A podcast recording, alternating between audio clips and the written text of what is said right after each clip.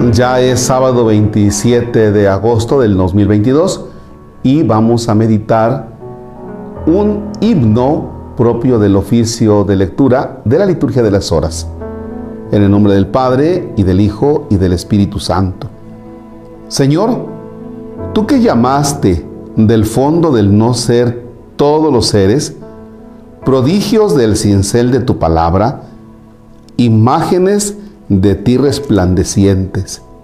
Señor, tú que creaste la bella nave azul en que navegan los hijos de los hombres entre espacios repletos de misterio y luz de estrellas.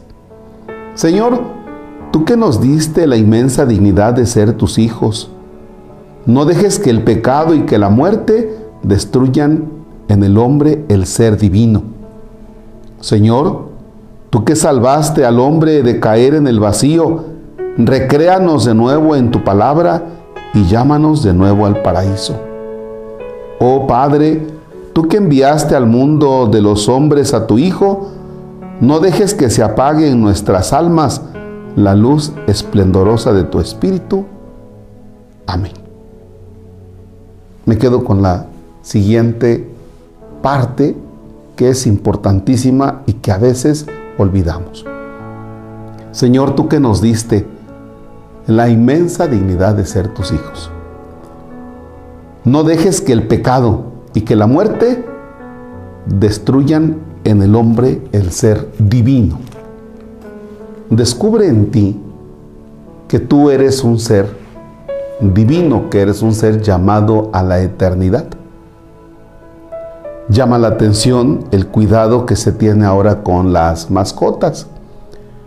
Por ejemplo, con los, con los perritos, que iban cargando el perrito, tratándolo como bebé.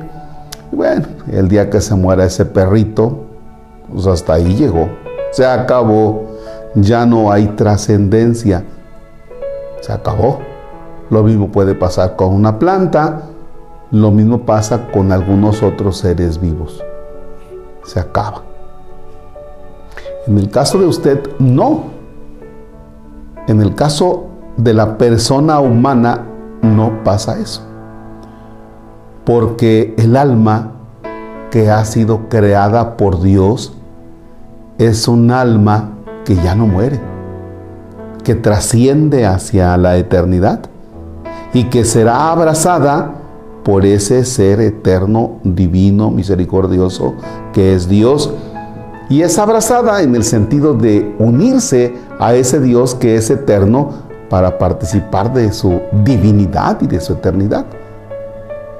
Porque nosotros somos seres divinos. Recuerden que somos imagen y semejanza de Dios.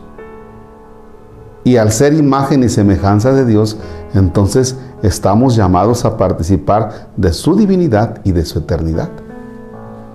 Entonces, algo de lo que tenemos que preocuparnos es que situaciones de pecado vayan haciendo que muera esa esperanza de vida eterna o que nos lleguemos a privar de la vida eterna.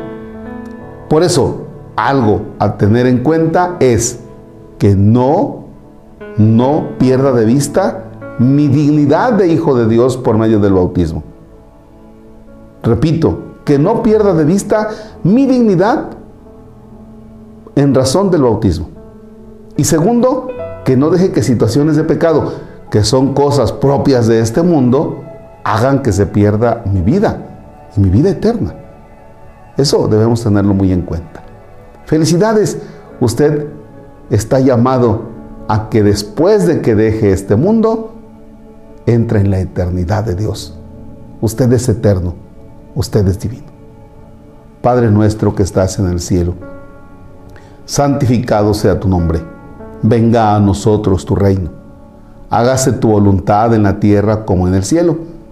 Danos hoy nuestro pan de cada día, perdona nuestras ofensas, como también nosotros perdonamos a los que nos ofenden no nos dejes caer en tentación y líbranos del mal.